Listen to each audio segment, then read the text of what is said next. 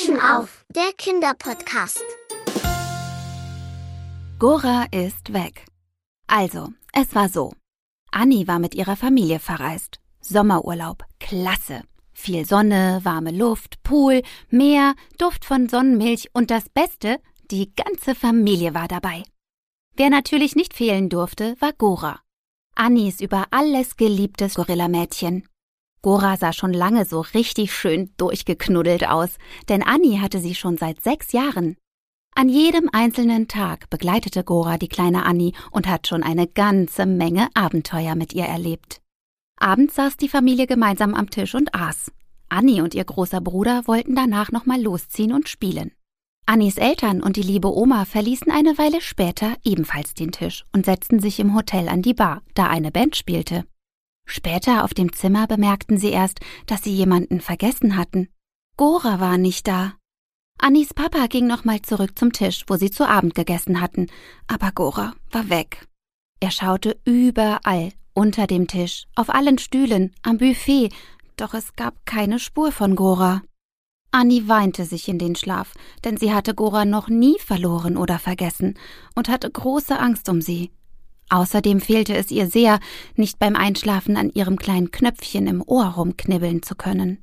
Am nächsten Morgen beriet sich die ganze Familie, wie sie Gora wiederfinden könnten.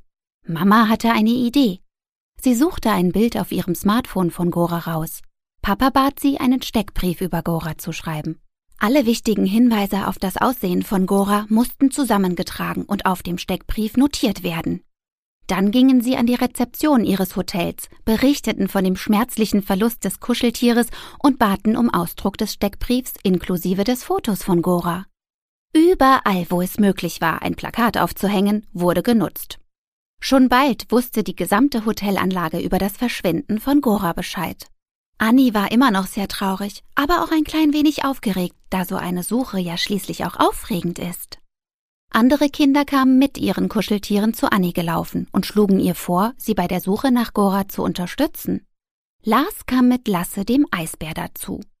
Nora hatte Niki, das Eichhörnchen, mitgebracht und Ferdi gesellte sich mit Flaps, dem Pinguin, dazu. Allesamt waren sie entschlossen, Gora wiederzufinden. Sie suchten die gesamte Anlage ab, jeder Strauch wurde hochgehoben, der Sand am Strand durchgewühlt, jede Poolliege zur Seite geschoben, ja sogar auf Bäume sind sie geklettert. Doch von Gora gab's keine Spur. Die Angestellten des Hotels verteilten die Plakate sogar in den Räumen, die nur sie selbst betreten durften. Alle mussten Bescheid wissen. So vergingen drei ganze Tage. Jeden Morgen erkundigten sich die anderen Urlauber bei der Familie, ob Gora denn inzwischen aufgetaucht sei. Niemand hatte sie gesehen. Es gab nicht den kleinsten Hinweis. Annie war immer noch schrecklich traurig. So sehr vermisste sie ihr kleines Äffchen. Auch wenn sie jeden Tag viel Zeit auf der Suche nach Gora mit ihren neuen Freunden verbringen konnte, so blieb der Schmerz doch ganz entsetzlich. Am Abend des dritten Tages machte sich die Familie wie gewohnt auf dem Weg zum Tisch, um Abend zu essen. Doch heute Abend war etwas anders. Alle Leute auf dem Weg dorthin kicherten und zwinkerten der kleinen Annie zu. Als sie schließlich an ihrem Tisch ankamen, standen dort viele Menschen drumherum und schauten sie erwartungsvoll an. Als Annie dann auf den Tisch schaute, konnte sie ihren Augen kaum trauen. Gora! stieß sie laut aus und grapschte schnell nach ihrem Gorillamädchen, das dort einfach so, völlig gechillt, auf dem Tisch saß und sie aus ihren Glasaugen anstarrte. Sie drückte sie fest an sich und musste ein paar Freudentränchen vergießen. Alle Kinder und Erwachsenen um sie herum klatschten und lachten, weil sie sich so für die kleine Annie und Gora freuten. Und wo war Gora die ganze Zeit? Nun ja, das ist Goras Geheimnis geblieben. Annie vermutete, dass sie einfach mal dringend Urlaub braucht. Hör jetzt unseren Kinderpodcast.